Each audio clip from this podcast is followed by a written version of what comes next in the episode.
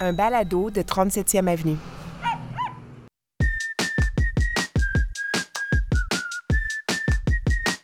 Le dimanche 9 octobre 2022. Allô, Steve Prou au micro du balado de la culture médiatique. Cette semaine, on parle de médias sociaux, de découvrabilité, de perte de vitesse de la culture québécoise et on réfléchit à des moyens d'y remédier avec une sommité dans le domaine depuis une vingtaine d'années, une discussion avec la conseillère numérique Marika Laforêt.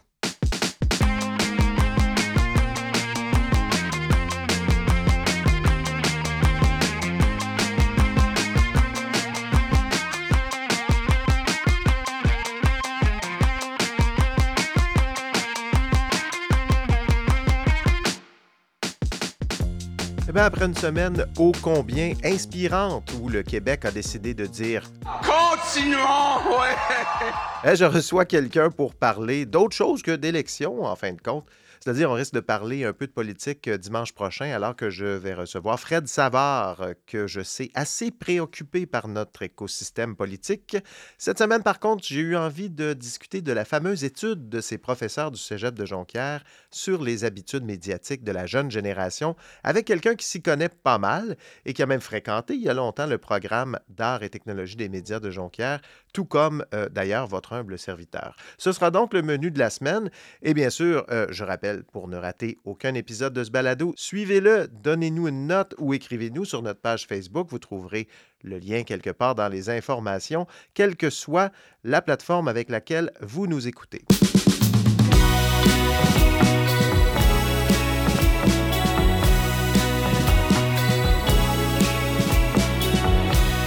Très content de recevoir cette semaine Marika Laforêt, conseillère numérique depuis une vingtaine d'années, euh, comme je le disais en introduction, qui est venue nous visiter au petit studio après une grosse journée de formation. Bonjour Marika. Bonjour Steve. D'abord, ben, bon, conseillère numérique, c'est un, c'est un titre qui est assez vaste, qui peut inclure bien des choses. Explique-nous plus spécifiquement qu'est-ce que tu fais comme travail. Alors, euh, ben, moi, j'accompagne des organisations dans leurs défis numériques, donc principalement en culture. Et comme euh, tu le mentionnes, les défis, les défis numériques sont euh, vastes. Mhm. Donc, ça touche autant l'aspect des communications numériques que des stratégies organisationnelles, euh, que euh, tout ce qui concerne le web, les médias sociaux, la présence en ligne euh, des artistes ou des organismes. Donc, je couvre assez large avec les gens que j'accompagne. Tu t'intéresses aux questions de découvrabilité. Oui, c'est un... nous expliquer bon, ta définition de découvrabilité? Quand est-ce que ça a commencé à être important dans, dans ton travail, puis pour tes clients, pour toi? Mais en fait, on a un enjeu beaucoup euh, au Québec sur le fait de, de propulser les contenus culturels québécois dans l'univers numérique. Donc, euh, l'uni- l'univers numérique abaisse les frontières. On a plus simplement le territoire du Québec pour- euh, faire valoir notre culture et euh, nos œuvres et, euh, nos artisans et tout ça. Donc, euh, la découvrabilité va s'intéresser au fait euh, d'être, euh, d'amener un contenu culturel à quelqu'un qui le recherche, mais aussi de permettre à quelqu'un qui ne le recherche pas de le trouver. On sait que c'est un gros enjeu parce que euh, euh, on, on- on fait face à des géants qui ont des moyens euh, énormes pour faire découvrir leur contenu, des campagnes de publicité, puis bon, etc. On parle de Netflix et bon, Amazon Prime et tout ça, qui sont maintenant les concurrents du contenu québécois. D'ailleurs, je rebondis un peu là-dessus parce que récemment, il y a eu euh, cette étude sur les habitudes médiatiques euh, des étudiants et des étudiantes du Cégep de Jonquière qui révélait en fait que bon, la connaissance de la culture québécoise est un peu en déclin chez les jeunes. Qu'est-ce que tu en as pensé de cette étude? L'as-tu lu d'abord? L'as-tu, consulté? Oui, je l'ai consulté, j'ai lu les 21 pages pour mieux comprendre justement qu'est-ce qu'il y avait derrière les, les articles de journaux qui sont sortis et les interventions dans les médias. On a beaucoup retenu l'histoire de les jeunes ne connaissent pas Véro, Véronique Cloutier. Mais en fait, quand on lit l'étude, on se rend compte que, bon, premièrement, cette- cette- ça, c'est pas mentionné dans l'étude. C'était une information parallèle. là. Euh, mais que non, les jeunes connaissent Véro. C'est même l'émission de radio la plus écoutée, là, Véro les Fantastiques, euh, chez, chez- chez cette tranche d'âge-là. Donc, laissons de côté la, question de Véro. Mais il y a d'autres- d'autres choses intéressantes dans cette étude-là. On constate deux aspects dans cette étude-là. Donc, de un, c'est des étudiants qui sont euh, en communication, Ouais. qui vont travailler principalement pour les médias. Donc, l'étude leur demande des questions à propos de leurs intérêts. Donc, est-ce qu'il y a une distinction entre des intérêts personnels et des intérêts professionnels? Cette étude-là le mentionne peut-être un petit peu moins. Donc, peut-être qu'en tant qu'individu, avec leurs amis, ils ne consomment que très peu de contenu euh, culturel québécois. Et quand on parle de contenu culturel québécois, c'était quand même orienté vers des contenus euh, plus médiatiques. Je t'arrête un peu parce qu'on parle quand même de séries de fiction dans cette, étude-là. On dit 22,7% des jeunes regardent une série de fiction québécoise une fois par semaine. Ça me semble pas si loin de la population en général. Je me regarde, moi, euh, aussi, une série sur quatre est québécoise. C'est pas pire, là, mais je me semble que c'est pas si catastrophique que ça. Non? Mais c'était peut-être plus sur euh, le- la, fragma- la fragmentation des Ouais. plateformes. Ils ne savent pas où trouver du contenu. Donc, euh, dans l'étude, ils mentionnent aussi, bon, peut-être la précarité financière de certains étudiants qui fait qu'ils sont peut-être abonnés à une seule plateforme, en général Netflix, très peu de contenu québécois sur Netflix. Comment on fait pour les attirer à regarder ce contenu-là? Donc, il y a les, on a souvent entendu parler dans les médias des jeunes. Donc, c'est pas nécessairement des jeunes, là. C'était dans, oui, c'est des jeunes, mais dans le sens où c'était des, prof- des futurs professionnels des télécommunications au Québec. Donc, c'est l'autre aspect que je voudrais amener par rapport à ça. Je trouve ça euh, euh, désarmant ou euh, peut-être intriguant de voir, euh, de constater qu'ils s'intéressent très peu à ce qui est produit au Québec, alors que c'est dans ce milieu-là où ils vont travailler. Ça va être leur collègue Donc, bientôt. euh, ce- cet aspect-là, euh, ça me fait m'interroger justement sur le fait de comment on peut travailler dans un domaine sans s'y intéresser. Oui, Donc, c'est quoi la nuance? Peut-être qu'ils s'y intéressent, c'est pas ce qui est, c'est pas une question qui a été posée là. Ouais. Donc sur euh, bon les fonctions, euh, les façons de travailler dans le milieu euh, médiatique québécois, mais on est allé beaucoup sur les intérêts. Fait que donc on n'a peut-être pas distingué dans l'étude le volet personnel du volet professionnel ou en tout cas du futur professionnel. Peut-être une autre étude à faire. Euh, on en a parlé un petit peu, le- le- le- l'éparpillement des plateformes québécoises. C'est vrai qu'il y a une un certain éparpillement, puis on ne s'abonnera pas à toutes ces plateformes-là. Club Illico, euh, bon, là, il y a tout.tv. T'en as mentionné qu'il y a quelques séries aussi qui sont rendues québécoises, qui sont rendues sur Netflix. Il n'y en a pas beaucoup, mais il y en a quand même quelques-unes, dont les filles de Caleb qui sont rendues là. On vient de créer le panier bleu, là, qui est un site transactionnel. Est-ce que ça ne nous prendrait pas un écran bleu, une espèce de plateforme québécoise, ou est-ce que tous les contenus québécois seraient là? On, on s'abonne à une plateforme, puis on a tout. Ça fait plusieurs années OK, qu'on c'est pas parle moi de qui ai eu ça. cette idée-là. Là. Non, Ah. Euh, j'ai même déjà animé euh, des, euh, des ateliers de co-création en ce sens il y a cinq ou six ans euh, à ce sujet-là. On n'est pas encore, bon, c'est tout un enjeu de producteurs, diffuseurs, de financement aussi, évidemment. On a quand même sur tout.tv des, des séries ou des émissions qui viennent de d'autres diffuseurs que Radio-Canada. C'est un premier pas. Ouais. Mais aussi, ce qui est une version peut-être intermédiaire qui nous aide au moins à faire le pont, c'est le site ouvoir.ca qui a été créé par Mediafilm. Mm-hmm. Donc, euh, c'est finalement, c'est que tu recherches une série, puis ça te dit sur quelle plateforme c'est disponible. Il Donc, faut quand euh, même ta paye si tu n'as pas accès à cette plateforme. voilà, mais au moins, si tu veux savoir tel contenu se retrouve où, donc un peu pour ce qui est notre patrimoine télévisuel ou cinématographique, c'est possible de retrouver euh, à certains égards, mais ça se peut qu'on ne trouve rien non plus, ça aussi, c'est dommage. Mais par contre, ça aide beaucoup euh, à, à pouvoir consulter, euh, ben, savoir où retrouver ces contenus. Cependant, si on ne sait pas qu'ils existent, ben, on ne les recherche pas. Je me, je me trompe, la découvrabilité. Il n'y a, que les films, par contre. Non, il y a des séries Il y a des aussi. séries sur Ouais. Euh, le principal outil des jeunes pour euh, consommer de la vidéo, c'est le téléphone. 41% en tout cas selon l'étude de, de- de- du Cégep de Jonquière, 41% regardent du contenu vidéo sur leur téléphone tous les jours ou presque. C'est la, plus forte proportion parmi tous les appareils. Euh, mais on n'a pas pensé à la télé ou les contenus vidéo pour qu'ils soient consommés sur le téléphone. Eh, Qu'est-ce qu'on devrait faire pour essayer de d'adapter, en- on sait le médium, c'est le message, d'essayer d'adapter ce médium, ce médium-là, le téléphone, avec le contenu vidéo qu'on consomme. Qu'est-ce que tu suggérerais? Évidemment, euh, c'est toute un- un- un- une situation euh, qui est beaucoup plus grande que, que moi. Donc, euh, ben, quand on pense, dans le fond, à des formats, hein, Mhm. un écran, c'est un format euh, qui va être consulté de façon, par exemple, verticale. Donc, est-ce que ça vaut la peine de penser à créer des contenus qui seront visionnés à la verticale? Ça, que ça amène déjà tout un changement de paradigme Mhm. sur la création de contenu, par exemple, de séries ou euh, de films qui est présenté en format euh, horizontal habituellement pour des écrans, par exemple, de télé, de cinéma. L'autre aspect aussi, c'est on est dans une ère d'économie d'attention. Donc, est-ce que des durées programmées pour être du 21 minutes comme à la télé, où on va expérimenter, par exemple, une diffusion web avant, puis on va la, pour la placer éventuellement à la télé, ben, est-ce que c'est encore des formats qui conviennent? Les codes des plateformes aussi, où on va distribuer ces contenus-là? Est-ce qu'on va les distribuer sur TikTok? Est-ce qu'on va les distribuer sur Instagram? Donc, d'imaginer euh, dans quelle, dans quelle plateforme ça va se retrouver. On a déjà toute cette création de contenu qui entre en ligne de compte. Puis après ça, bien évidemment, il y a une question de financement. Peut-être aussi que euh, les bailleurs de fonds ne sont pas encore complètement rendus là dans leur programme ou dans leur aide financière euh, aux producteurs et aussi ben, euh, dans la nature même des producteurs.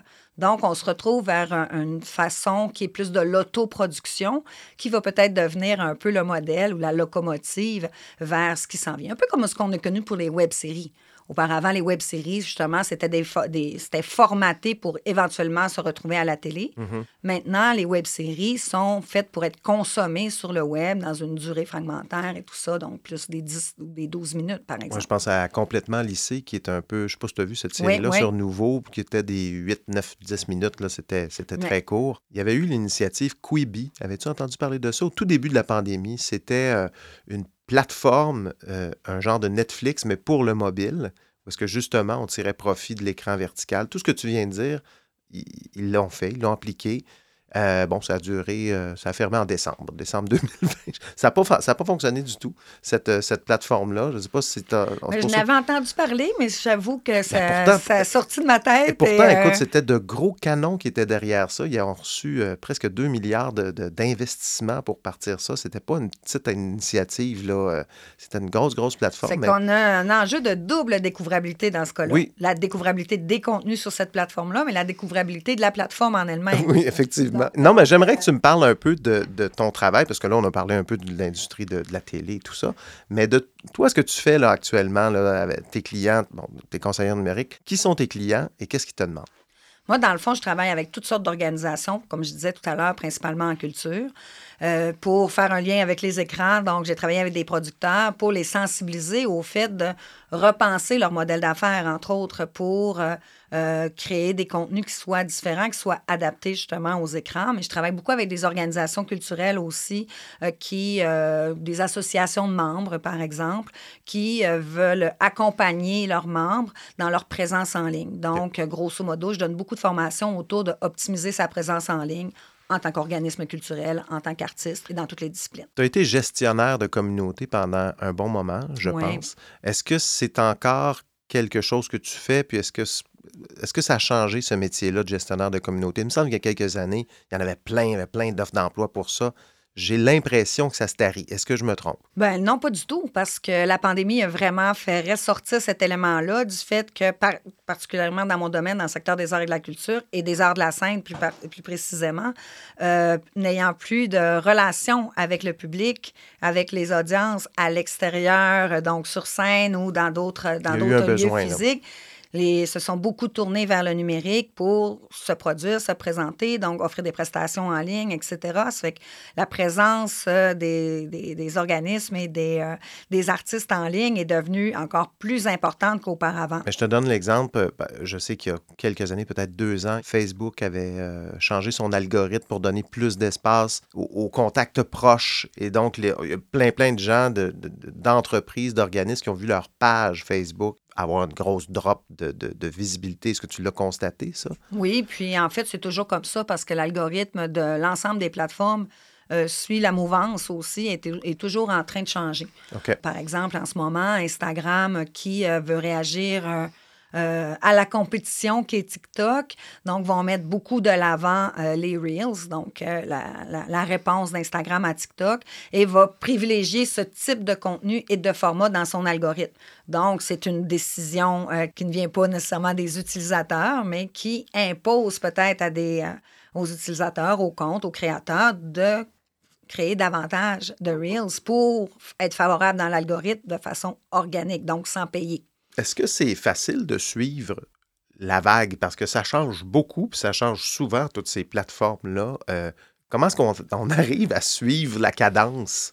Quand on veut travailler dans l'univers des médias sociaux, une des principales euh, euh, qualités qu'un responsable de médias sociaux doit posséder, c'est la curiosité. Mhm. La curiosité est de découvrir lui aussi tout ce qui se passe, donc de faire de la veille sur qu'est-ce qui se passe avec les différentes plateformes, c'est quoi les tendances, qu'est-ce que, qui interpelle aussi. Donc, est-ce que c'est facile? Ben, quand c'est quelque chose que tu aimes faire, c'est, ça fait partie de ton travail puis tu l'apprécies. Si c'est forcé un peu parce que c'est un métier secondaire, je pense entre autres aux artistes que leur principale Ouais. euh, activité est de Créer. créer, des œuvres Oui. et qu'en parallèle doivent s'occuper de euh, gérer le- le- leur communauté et leurs abonnés, ben, ça peut être un petit peu plus difficile de caser euh, ça, dans, dans- de mettre ça dans sa case horaire finalement. On l'a dit, ça fait 20 ans que tu fais ça. Euh, les médias sociaux, ça existe depuis à peu près ce temps-là. Tu es une vieille de la vieille là, dans ce domaine-là en ce moment. De- Oui, ben oui, en fait, il y a que je donnais une formation ce matin, puis euh, euh, la- une des participantes me demandait si euh, qu'est-ce que j'avais fait comme étude pour travailler dans ce domaine-là. J'ai dit, j'ai pas étudié dans l'univers des médias sociaux, ça n'existait Ben pas non. dans le temps. Donc maintenant, il existe des programmes, des AEC, des formations aussi euh, professionnelles à la formation continue. Et maintenant, j'enseigne dans ces programmes-là par expérience et non parce que j'ai été formée de ce côté-là. Mais euh, donc, c'est peut-être un peu plus encadré désormais et moins. euh, euh, on essaie, essaie erreur et tout ça, mais la majorité des personnes qui ont commencé à travailler dans l'univers des médias sociaux sont allées comme ça, d'essai erreur. Puis on avait, on se rassemblait, on se contactait, on venait à savoir qui travaillait où. Donc, les plus vieux ont appris à, à travailler de, de fil en aiguille puis à explorer. On n'est plus dans les premiers euh, balbutiements des médias sociaux, dans cette espèce de frénésie. Je me rappelle au Québec en 2007, c'est à peu près en 2007 que le Québec a commencé à être sur Facebook, Mhm. que le, le grand public euh, l'a découvert. Là. Puis on a beaucoup parlé en mal des médias sociaux ces dernières années au niveau de la, de la polarisation des idées, les bulles de filtre et tout ça. Le- le- on accuse euh, les médias sociaux d'avoir créé un phénomène comme Trump, le Trumpisme, le populisme. Qu'est-ce que tu penses de tout ça? Est-ce qu'on. Je sais que c'est une vaste question, là, mais disons, top of mind, là. Je crois que la majorité des gens ont euh, une relation amour-haine avec les médias sociaux. Mettons que je mets mon chapeau euh, de personne en communication numérique, je trouve ça fabuleux pour rejoindre des gens, pour euh, entretenir la conversation, pour alimenter, euh, alimenter de façon positive euh, et maintenir l'intérêt des gens. C'est quand même fabuleux parce qu'avant, il fallait que tu cognes aux portes, tu appelles au téléphone. Là, j'ai l'air d'avoir comme 100 ans. Là. Mais donc, c'est pour entretenir le lien avec sa communauté, Ouais. c'est fantastique. Par contre, justement, ça crée parfois des chambres d'écho. Euh, on se sent un peu à la merci de nourrir les algorithmes. Des fois, on peut soulever des questions éthiques à ce sujet-là. Euh, je le constate beaucoup aussi sur un point de vue éthique, justement. Donc, euh, la formation que je donnais, c'était avec des jeunes artistes, entrepreneurs. Et ils savent que c'est utile, mais en même temps, ils n'ont pas nécessairement le goût de s'exposer en tant qu'individu sur les plateformes et de nourrir ces La lune de miel géants. est terminée, là. Je dis pas que la lune de miel est terminée, mais c'est euh, c'est mitigé comme utilisation. Mais est-ce qu'on peut vraiment s'en sortir? Est-ce qu'on continue? Donc, euh, c'est que c'est c'est partagé. Les avis sont partagés. Puis, comme tu le mentionnais justement, avec euh, depuis, je dirais, la- l'arrivée de, de- de Trump euh, euh, dans la scène politique, il y a beaucoup plus de polarisation sur les médias sociaux. Donc, on avait connu ça un peu dans le temps euh, du printemps érable, où il y avait comme une espèce de côté où tu devais être pour ou contre. Bon, là, ça a commencé avec l'augmentation des frais de scolarité, c'est devenu un peu plus Ouais, ouais, mais ouais. il y avait cette notion-là de devoir prendre son camp. Puis on dirait aussi que sur les médias sociaux, ben, en fait, un écran agit parfois comme un, obstacle, mais surtout comme un accès facile. Donc, de commenter, de réagir à quelque chose sur son écran à l'espace de cinq secondes, c'est beaucoup moins euh, euh, éprouvant pour certaines personnes que de euh, réagir face à quelqu'un physiquement, par exemple. Donc, des, des fois, ce qui se passe derrière le clavier, c'est pas nécessairement ce que quelqu'un ferait euh, en, en étant directement devant la personne, à dire ce qu'il pense de cette façon-là. Donc, oui, on a vu, euh, on a vu une augmentation euh, des, des commentaires haineux, par exemple, etc. Qu'est-ce que tu penses de l'arrivée d'Elon Musk à la tête de Twitter? Je dirais que Twitter se cherche un peu, hein? continue d'exister. Donc, est-ce que c'est une bonne chose? Est-ce que c'est une mauvaise chose? J'avoue que j'ai perdu le fil un peu. Tu me demandais si c'était facile. C'est un choix que j'ai fait de ne pas trop suivre ça parce que Twitter se cherche depuis un moment. Mais il s'était pas retiré de l'offre d'achat dernièrement? Non, il, il là, maintenant. Là, il est revenu, il a fait Ah, son, a comment on appelle, euh, ouais, ouais. son due diligence. Ouais, Je ouais. me rappelle plus comment on dit ça en français. Un des dangers qui a été évoqué, c'est que euh, la pensée unilatérale d'Elon Musk qui va venir influencer la façon dont Twitter va euh, exister si euh, la transaction euh, euh, Mhm. Se fait. se fait. Donc, ben, on perd un peu l'aspect de neutralité. Mais là, est-ce que Twitter est tant neutre que ça? Mais il y a quand même de la possibilité Quand même les premiers qui ont mis dehors Donald Trump. donc, euh, voilà. Tu sais, ça fait que la neutralité, aujourd'hui, ça ressemble à quoi? Si on remonte à la création du Web, c'était exactement ça l'idée. C'était d'avoir un espace neutre pour échanger numériquement. C'est de moins en moins neutre. Ouais, hein? puis. Marika, tu es une grande consommatrice de la télé québécoise, alors on va parler dans un questionnaire de proue édition spéciale. Le questionnaire de proue! Spécial Québec. Ça, tu vois, c'est mon imitation de Guy Lepage. Je l'avais reconnu. D'avoir reconnu, hein, pas pire, hein? Euh, commençons par la question de l'automne. Stat ou indéfendable? Écoute, As-tu euh, fait ton choix? j'écoute les deux. T'écoutes les deux? J'écoute les deux euh, en prévision de venir ici aujourd'hui. J'ai fait mon rattrapage de lundi, mardi, mercredi hier soir pour les deux épisodes, pour les, deux séries. Euh, c'est sûr que euh, on n'a pas peut-être l'attachement qu'on avait avec District 31. Puis là, tu vois que j'ai le on très large. Oui, oui, oui. Ben là, Mais je pense que la première saison de District 31 n'avait pas tant accroché non plus. Donc, euh, pour l'instant, je n'ai pas d'opinion favorable ou défavorable. Je regarde les deux. Ça fait quelques semaines seulement. ouais. Donnez la- donnons la chance au courant. la chance au courant. Ce qui est intéressant de voir, c'est que euh, un diffuseur qui n'a jamais eu euh, le- la première position dans ce créneau horaire décide de s'y attaquer. Imaginons dans un monde où la série C'est comme ça que je t'aime n'existe pas. Ce serait quoi ta série coup de cœur québécoise en 2022? Là? Quand- Chouchou, Chouchou. Vraiment. OK. C'est, euh, bon, l'acteur qui est là, Lévi euh, Doré, euh, qu'on suit depuis très longtemps. Je ne sais pas si vous vous rappelez, mais durant les Olympiques, à 4 ans, avec sa petite tête frisée, il faisait une pub de McDo. Oh mon Dieu. Donc, ça fait longtemps qu'il est dans l'univers québécois et euh, on l'a vu grandir. Et là, dans cette émission-là, il est à la fois un, a- un- un adolescent et un homme. Mhm. Et euh, toute cette relation, euh, et cette tension euh, sexuelle, amoureuse, de désir avec, euh, avec son enseignante, donc qui est, qui est âgée de 37 ans, donc une vingtaine d'années, une vingtaine d'années de différence. On présente un tabou quand même, donc Ouais. de la relation entre un jeune homme et une femme plus âgée déjà. Cette relation-là. Euh, il y avait eu Les Grandes Chaleurs, peut-être, si- euh, qui est un Oui, film. je m'en euh, souviens, bon. oui. Mais aussi, c'est l'incroyable chimie entre les deux. Et il faut souligner les textes et la scénarisation de Simon parce que c'est magnifique. et Simon. Boulris. Oui. Avais-tu vu sa série euh, 6 degrés? Oui, oui, je l'ai beau, écouté ça aussi. aussi. Oui, j'ai beaucoup aimé. Ouais. J'ai beaucoup aimé. Puis justement, je m'intéresse beaucoup à ce qui peut être de la série jeunesse ou de jeune public parce que euh, c'est souvent là qu'on retrouve les nouveaux codes aussi, qu'on sort un petit peu du, des codes traditionnels, des façons euh, traditionnelles de réaliser ou des propos qu'on a dans une, dans une série. Ça fait que j'écoute beaucoup euh, de séries jeunesse série aussi. jeunesse. Je t'ai demandé euh, une série, euh, si je dis série culte, la première qui te vient en tête, et tu m'as dit ceci.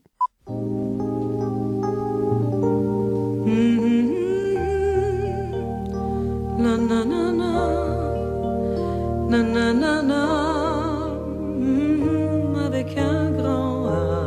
me trompe c'est Ginette Renault, ça? Oui, il me semble que c'est Ginette Ginette Renaud qui hein, je ça.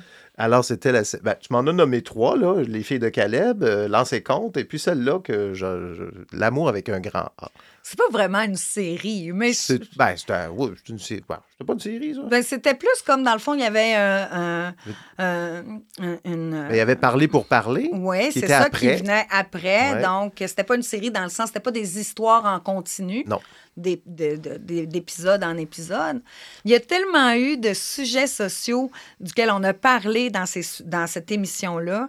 Et maintenant, je le, re- je le regarde pas parce que ça n'existe plus, mais j'ai des, des retours en arrière avec mes yeux d'adulte. Parce que j'étais plus jeune, là, on s'entend, j'étais, euh, enfant quand euh, je regardais ça euh, avec ma mère. mais euh, quand j'y repense, euh, elle a quand même été une précurseur, là, Ouais. Jeannette Bertrand, pour amener euh, des sujets parfois tabous, parfois euh, non évidents à discuter. Puis ensuite, tout le souper qui se déroulait par la suite, donc parler pour parler, euh, qui euh, venait avec des spécialistes. Donc, c'est un- l'équivalent de table ronde, mais un peu... Mais il me semble que nous- ce genre d'émission-là, ça serait très moderne aujourd'hui parce qu'il y a tellement d'enjeux comme ça de, bon, toutes les, les, les queers, les LGBT, les- la, la- la dimension sexuelle, identité de genre qui éclate aujourd'hui, puis ça, on en parle partout. Il me semble qu'avoir une série comme ça en 2022, ce serait pertinent. Ben, je pense que oui. Puis d'autant plus que maintenant, on pourrait décliner ça avec, euh, avec une présence sur plusieurs médias sociaux ou euh, faire euh, des échanges, euh, mettons, avec une diffusion du, sur Facebook Live ou quelque, quelque chose comme ça qui fait que les gens pourraient commenter en même temps et, inter- et interagir au lieu d'attendre le courrier du public. C'est une série, oui, effectivement. C'est une série euh, qui, qu'on pourrait revenir. Mais je t'ai aussi posé la question, une série qui a vraiment mal vieilli, et tu m'as répondu ceci.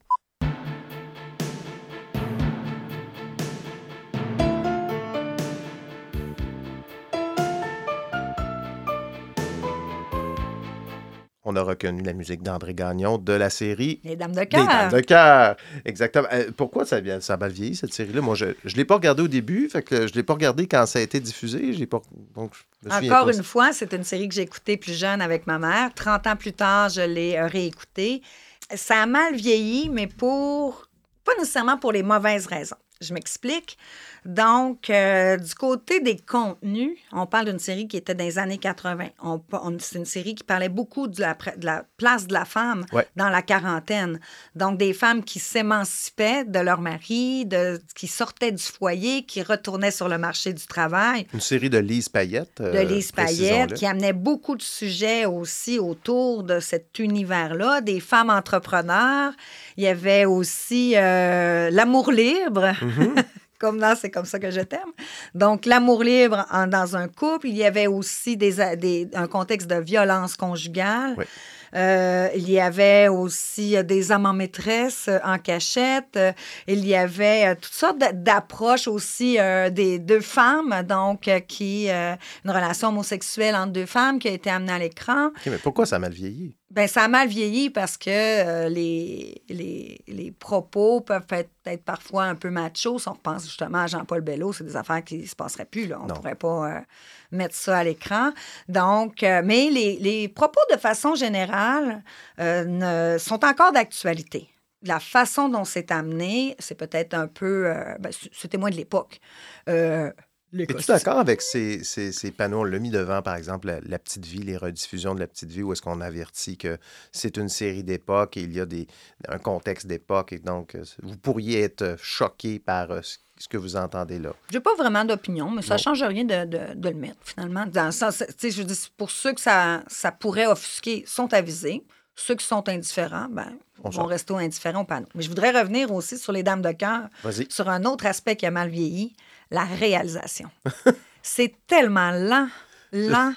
Quand il y a quelqu'un qui ouvre une porte, tu vois la personne de dos qui ouvre une porte. Ensuite, la caméra de l'autre côté qui filme la personne qui entre dans la pièce. C'est lent et c'est pas une lenteur. euh, euh, euh, J'allais dire, c'est pas une lenteur souhaitée dans le sens où parfois ça va être un style, ça va être la signature d'un réalisateur. Euh, je pense que c'était très lent. C'était que- l'époque des téléromans de cuisine, là. Ça se passait tout Vraiment. dans la cuisine, là. et un ami euh, me faisait remarquer que les scènes se déroulent souvent assises. Donc, tous les cadres dans les pièces sont au milieu du mur. Bonjour, Carl. Bonjour, Carl.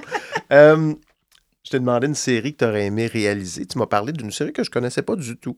Vous êtes venu ici parce que vous voulez gagner. Mais jusqu'où êtes-vous prêt à aller pour réussir? J'ai un ami qui est décédé euh, l'année passée. Je paierais cher là, pour pouvoir poser des questions, essayer de comprendre. C'est Manuel de la vie sauvage, une série qui, est- qui a été diffusée à Série Plus, complètement dans mon angle mort. Pourquoi tu as aimé cette série-là? Pourquoi tu aurais aimé réaliser cette série-là? D'un, je suis euh, une fan de Jean-Philippe Bariguera. Ouais. Donc, euh, c'est une adaptation de son, euh, de son œuvre littéraire, Manuel de la vie sauvage. Et euh, donc, euh, cette série-là est vraiment euh, rythmée avec plusieurs codes. Ça se déroule premièrement dans le milieu des startups et c'est un peu comme un coach de vie. tu sais. OK. Et puis, on voit toutes les valeurs chères à Jean-Philippe Barry-Guerrard qui sont toute la notion de compétition, de performance, d'anxiété et tout ça. Et cette notion de réussite, de relation Ça ressemble un peu à. Avant le crash, non? La série à Radio-Canada? Euh, en ce Euh? Est-ce qu'on est dans... Non? Bon, ça pourrait, mais. euh, C'est- en tout cas, c'est les euh, mêmes thématiques, ce que tu me dis là, mais non. ça peut ressembler, oui, sauf que c'est pas traité de la même façon et c'est beaucoup plus, euh, j'allais dire, beaucoup plus contemporain dans le propos aussi, dans, dans l'usage, dans l'usage. Et la réalisation, écoutez, j'ai oublié c'est qui euh, qui a réalisé malheureusement. Pas Christian Laurence? ah, me semble que c'est ça, oui, Christian Laurence. Je fais mes recherches. C'est bon. Moi aussi, je les avais faites, mais là, en de journée comme ça, je les ai oubliées. mais euh, donc, tu sais, comme on est dans l'univers des, des, des startups, c'est une startup en technologie aussi. Ça fait qu'il y a beaucoup de superpositions euh, aussi. Par exemple, le, euh, pour évoquer un rythme accéléré, on va mettre une superposition d'images très, très saccadées, des, des, des, des demi-secondes de succession d'images comme ça. Les codes sont vraiment intéressants. C'est une réalisation qui est très audacieuse. Malheureusement, euh, c'est une série qui, est- qui avait tout et qui a encore tout, là, elle n'est pas, pas morte, mais qui a tout pour euh, capter l'intérêt de nos jeunes athémiens et de d'autres euh, et de, de nos, nos plus jeunes de 20 génération, ans. Mais écoutez, c'était mis sur euh, Série Plus, sur le câble, donc un abonnement en plus, pas diffusé sur le web. Euh, donc, euh, un vraiment une mauvaise distribution, malheureusement. Puis, tu sais, Jean-Philippe Barguerrand, il y a 30 ans, là, il, il écrit des œuvres de trentenaires et qui euh, un regard un peu même parfois cynique aussi sur la société. Donc, euh, je, suis, j'espère, je souhaite de tout cœur que KO va, le producteur KO TV va réussir à, à- à le rendre disponible pour euh, d'autres plateformes. C'est une série qui fitterait parfaitement sur Netflix. Ça revient au souci qu'on a du, de, de- de l'éparpillement des plateformes, de la Mhm. découvrabilité qui est un réel défi. euh, voilà, on- tout est dans tout. hein. Voilà. Hey, merci beaucoup, Marika, de ton temps aujourd'hui, de venir nous, d'être venue nous parler de tout ceci. Ça me Alors, fait plaisir. J'adore parler de télévision, donc merci de m'avoir donné cette opportunité. On t'invitera l'année prochaine pour parler de la, la saison 2023. C'est tout pour cette semaine. Merci d'avoir été là et je vous invite, encore une fois, à nous donner une note ou à suivre l'émission si ce n'est pas déjà fait. Ce sont des petits gestes qui nous aident vraiment à faire connaître ce balado. Mon nom est Steve Prou. Le balado Les Écrans est une production de 37e Avenue. À dimanche prochain.